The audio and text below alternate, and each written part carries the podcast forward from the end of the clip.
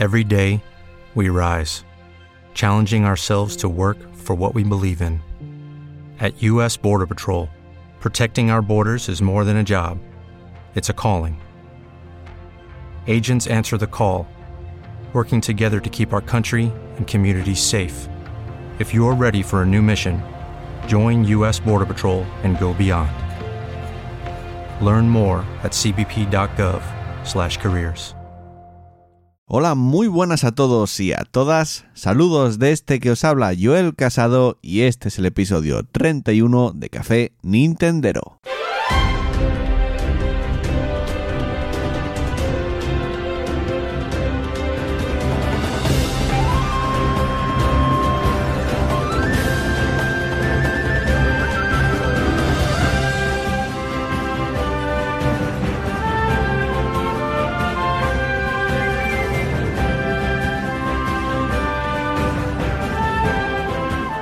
Ya estamos de nuevo aquí, un día más. No sé cuántos días pasaron desde el último café Nintendero, pero bueno, hay cosas importantes que repasar de la actualidad de Nintendo, como que salió ya noticias del online, del futuro online de pago de Nintendo Switch, que vamos a tratar hoy en el programa. Quería haber grabado esto hace unos días antes, pero me fue imposible por tiempo. Pero bueno, hay varias temitas, hay varias noticias, o sea, quedaros conmigo y disfrutar bueno, lo que queráis hacer un poco con noticias de Nintendo. Comenzamos.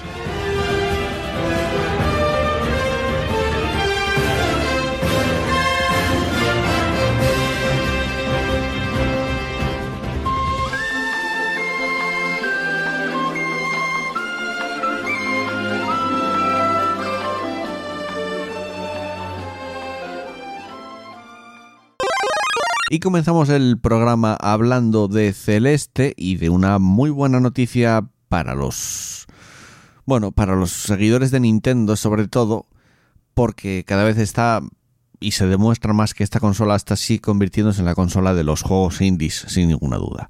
Bueno, Celeste, que es un juego que salió la semana pasada, hace un par de semanas, ahora mismo no sé la fecha exacta, que os aconsejo probar y ya lo trataré aquí en el programa más a fondo cuando pues pueda jugar todavía un poco más a fondo.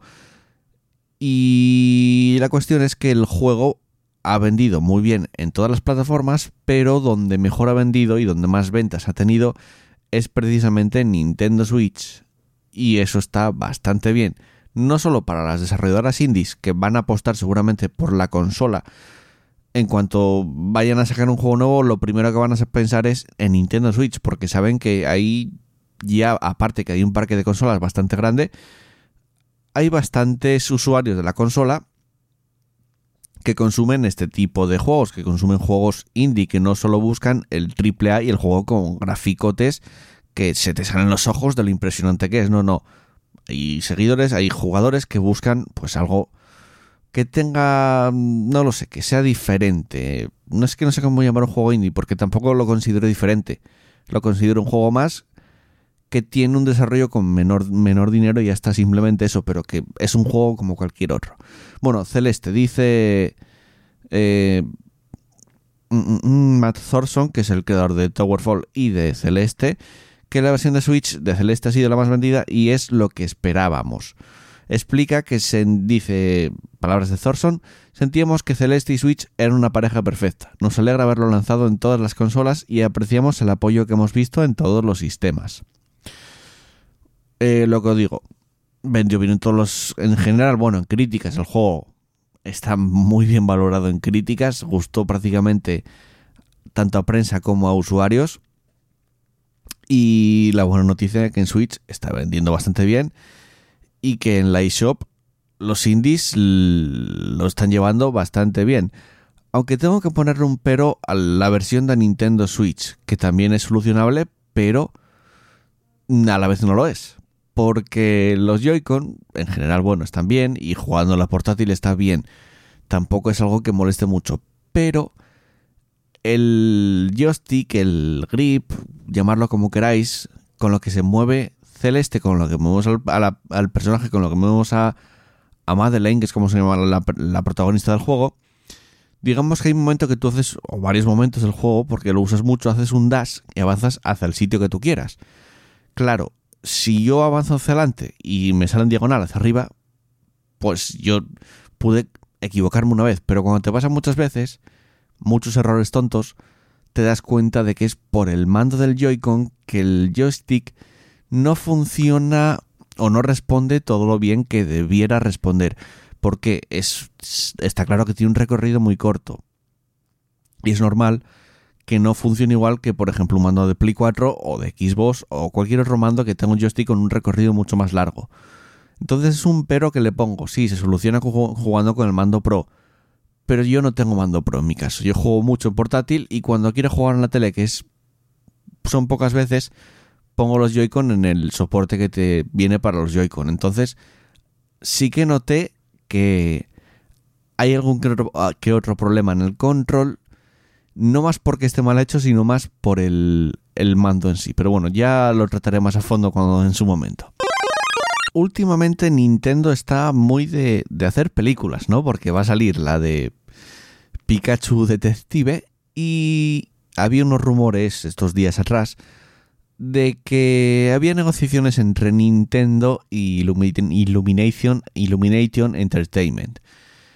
Eh, ¿Qué querían hacer o qué rumores eran? Pues vale, eh, se supone, y al final se confirmaron, pero bueno, que iban a hacer o estaban negociando en hacer una película de Super Mario Bros. Claro, los antecedentes son catastróficos, porque la película de Super Mario Bros., que ya se hizo en su momento hace muchos años, podéis buscar escenas en YouTube donde os dé la gana y vais a ver que es una auténtica mierda. De hecho, fue una de las películas que casi acabó con la carrera de Bob Hoskins, que era el que hacía de Mario, el que hacía de Luigi, no me sale el nombre ahora mismo, pero decían que en el rodaje estaba borracho todo el tiempo porque le parecía una auténtica mierda lo que estaban haciendo. Pero sí que es cierto que es una película que sí que Nintendo vendía su licencia y ala, hacer lo que os dé la gana, pero esta vez, en esta ocasión, no va a ser así porque va a estar coproducida por Shigeru Miyamoto. O sea, Shigeru Miyamoto va a estar encima de Illumination Entertainment, ¿Quiénes son Illuminator Entertainment para los que no los conozcáis?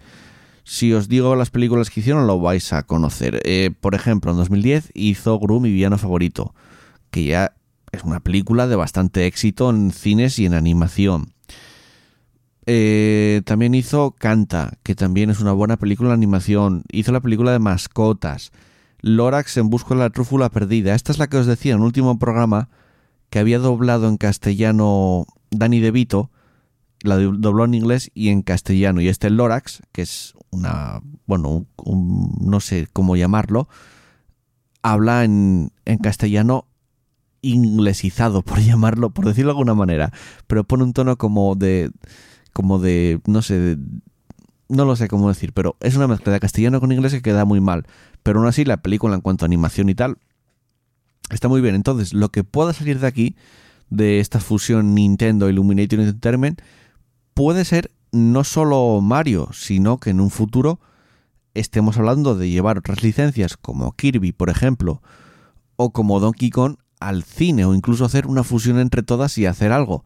Si la de Mario sale bien, que yo creo que va a ser que sí va a salir bien, porque no es lo mismo ahora que hace unos años, hace muchos años cuando salió el anterior, el marketing no llegaba tanto al, a los usuarios o a la gente, la publicidad no llegaba tanto, era mucho más difícil hacer llegar publicidad o marketing a las personas. Hoy en día con las redes sociales no voy a decir que es fácil porque no es así, pero sí que es mucho mejor y tienes más facilidades para promocionar tu película. Con que me hagas una película de animación que esté al nivel de, yo qué sé, de cualquiera de Disney de normal, o sea, estándar, sin falta de que sea un peliculón, creo que va a salir bien.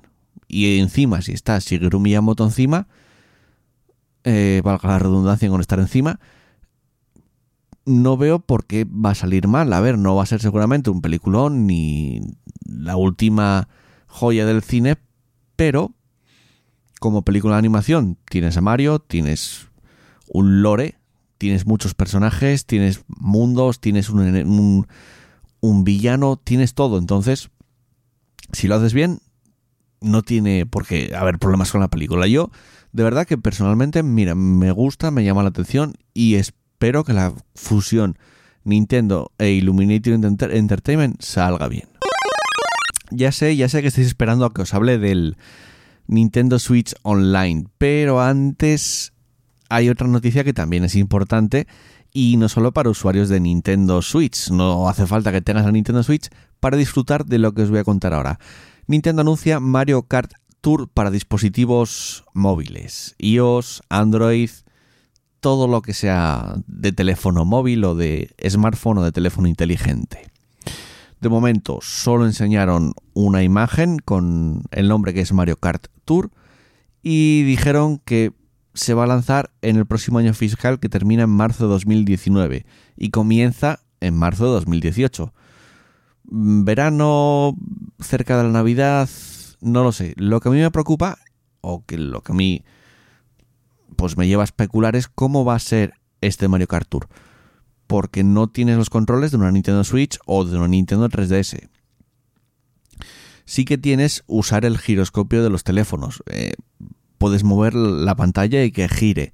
Con pulsarla puedes acelerar. Incluso en los iPhone, si pulsas más, tiene el 3D Touch que parece que aceleras más o aceleras menos. Sí que tienes opciones variadas y además que puedes utilizar para hacer un buen juego.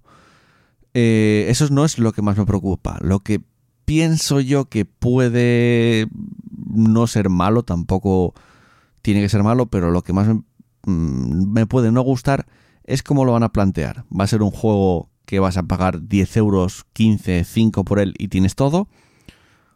¿O va a ser un juego que vas a poder jugar gratis hasta cierto punto y a partir de ahí tienes que empezar a pagar. Quiero decir, juegas, mm, no lo sé, por poner un número, ¿eh? es un ejemplo, no es nada que sea confirmado ni nada. Tres carreras, cuatro o cinco, por ejemplo, y a partir de ahí se te acaban como la energía y tienes que pagar si quieres seguir jugando o esperar una hora, por ejemplo, o media hora. Son cifras aleatorias, no estoy, no estoy basándome en nada va a ser así. Vas a tener que luego, no lo sé, loot boxes, cajas de pago y que en esas cajas te salgan accesorios, por ejemplo, ruedas nuevas, un nuevo ala delta, un nuevo chasis, que te salgan esas cosas. Pensándolo como empresa, siendo Sony, eh, perdón, siendo Nintendo, un lapsus que tuve, eh, creo que lo más lógico sería que lo hicieran como lo dije ahora, como lo último que dije ahora, free to play y loot boxes, cosas de pago. Pero claro, están que al usuario eso no le gusta mucho. A mí personalmente, eh, si es en móviles y con lo que me das gratis y me vale, o sea, si quieres seguir jugando, te doy algo de dinero, obviamente. Estoy jugando gratis, pero me parece que el trabajo está bien hecho y que de alguna manera pues yo puedo, oye, recompensar ese trabajo bien hecho y que yo estoy disfrutando de un producto. Por ejemplo, yo juego al League of Legends. Prácticamente creo que solo gasté 20 euros y en cantidad de horas que llevo jugadas que son mogollón de horas. Pero no me importó gastar esos 20 euros, incluso gastaría otros 20 euros en, yo qué sé, en personajes, en campeones nuevos, en, en skins nuevas, pues me parece que si un juego me dio diversión durante muchas horas, no está mal que yo lo recompense pagando voluntariamente, porque al fin y al cabo es un pago voluntario, nadie te está obligando a hacer ningún pago. Entonces creo que como va a salir este Mario Kart Tour va a ser así, no va a ser un juego que vas a tener que pagar desde el principio y lo tienes todo desbloqueado, vas a tener que desbloquear progresivamente, vas a tener que ir pagando progresivamente, si quieres, por supuesto, nadie te obliga a pagar. Y creo que va a funcionarle bien a Nintendo. O sea, el Fire Emblem le funciona muy bien. El, el Animal Crossing le está funcionando muy bien. El Super Mario Run, Run le funcionó bien. No tan bien como Animal Crossing Fire Emblem, pero le funcionó bien. Lo único que le falló, mi tomo. Mi tomo ahí se dieron un traspiés, pero bueno, era la primera experiencia de Nintendo en móviles y aprendieron, parece. Aprendieron además bastante bien porque les está yendo bien con todo lo que sacan. Pokémon Go incluso, que no es directamente de Nintendo porque está, es de, está desarrollado por Niantic y encima está Game Freak, pero también está Nintendo que se lleva algo. Entonces, Nintendo móviles de momento, bien, vamos a ver este Mario Kart Tour. Todavía no hay más información y esperemos a ver qué información nos va dando Nintendo en los próximos meses.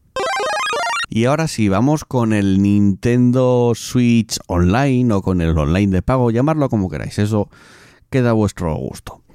Bueno, lo más importante, los precios que va a tener y cuando sale. El, a partir de septiembre de este año, de 2018, el online de Nintendo pasará de ser gratuito, como ha sido hasta ahora de Nintendo Switch, a ser de pago. ¿Qué precio va a tener? Un mes, si queremos solo tener un mes, tendremos que pagar 3,99 euros. Si queremos 3 meses, 7,99 euros. Y si queremos 12 meses, o sea, un año entero, 19,99 euros, que a mi modo de verlo es lo que más compensa. 20 euros en enero y, bueno, en septiembre y te, y te olvidas del online hasta septiembre del año que viene. A muchos les puede parecer mal, a muchos les puede parecer bien, a muchos les puede parecer indiferente porque no juegan a juegos online eh, pero yo os voy a dar mi opinión. Yo creo que si consiguen dar un buen servicio online, que el que están dando hasta ahora tampoco es que sea malo, pero si lo consiguen mejorar y además que sea estable y que funcione en general bien, me parece un precio muy razonable y muy que compite con PlayStation Plus y Xbox Live Gold, porque al fin y al cabo es un internet de pago y son los únicos que lo tienen y está muy por debajo de los precios de sus rivales, entre comillas. Aparte de tener el servicio online, también dijeron que vamos a tener acceso permanente a un catálogo de juegos clásicos.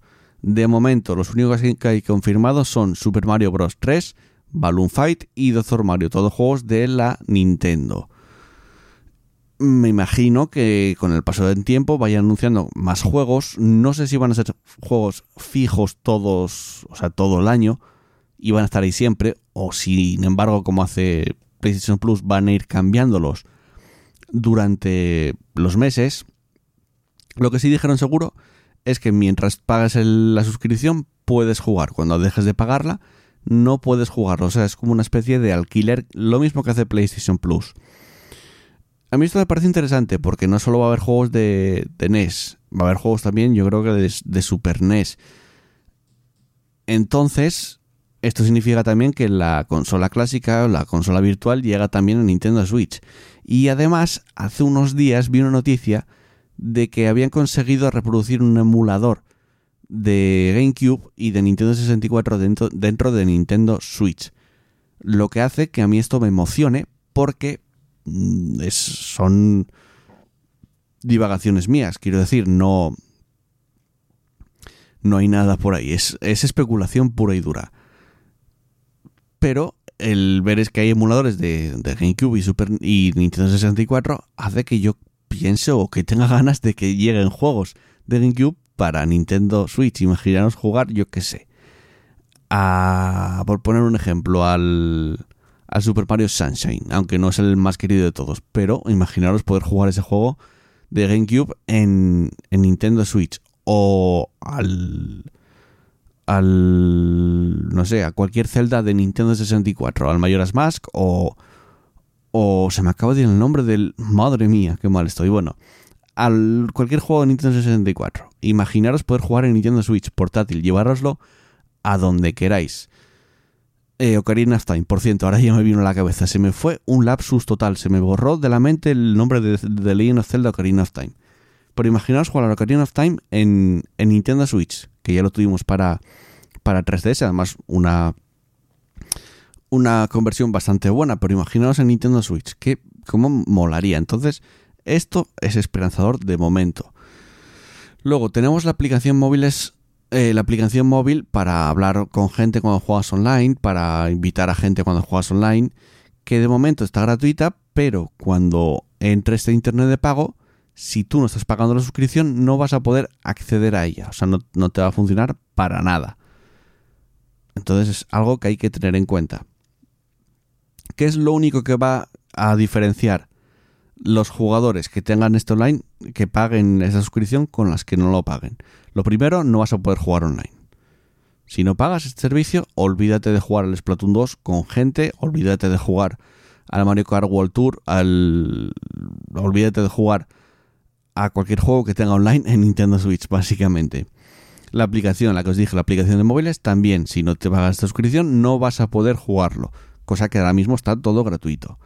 Luego la selección de juegos clásicos, de NES y lo que vaya anunciando el futuro, lo mismo. Si no pagas, no puedes jugarlos. Y luego además de todo esto, tendrás unos precios, unas promociones, unas ofertas, rebajas exclusivas para suscripciones para los que son suscriptores de este Nintendo Switch Online. El resto va a seguir todo igual.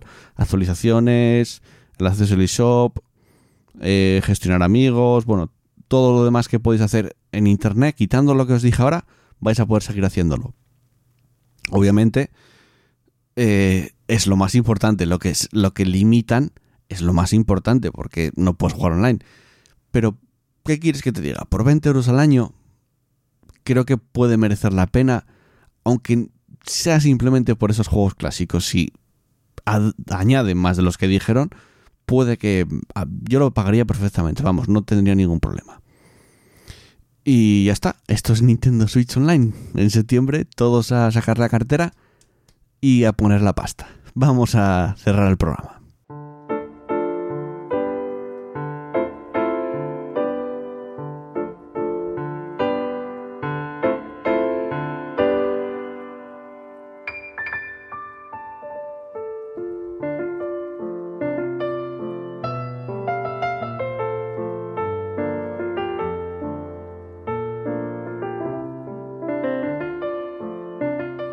Pues termina aquí una edición más, un episodio más, un capítulo más de Café Nintendero.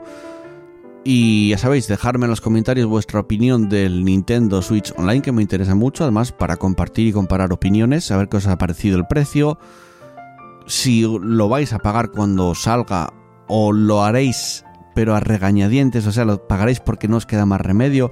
Ya sabéis, tenéis los comentarios, podéis decir lo que queráis siempre y cuando sea con respeto tanto a mí como a otros usuarios. Eso ya sabéis que aquí es marca de la casa. Y terminamos ya. Eh, darle al me gusta a este audio, importante. Es la manera más útil, por decirlo de alguna manera, de que esto siga creciendo y de que este café Nintendo llegue cada vez a mucha más gente. Si lo veis por Twitter, eh, que normalmente lo comparto en el Twitter de partida guardado porque tengo más seguidores, darle un retweet y que llegue también a mucha más gente. A mí me podéis seguir en Twitter como arroba jcasfer89 y suscribiros al podcast si no estáis suscritos, porque así cada vez que hay un nuevo café Nintendo, que ahora como son aleatorios, no tiene un horario fijo, pues la aplicación de iVoox os va a decir, pin, hay un nuevo café Nintendo para escuchar y estás informado de toda la actualidad del el mundo de Nintendo. Se despide un servidor, Joel Casado, y nos vemos aquí en siguientes días con más actualidad y con más cosas del mundo de Nintendo. Un abrazo para todos, un beso para todas, chao chao, adiós.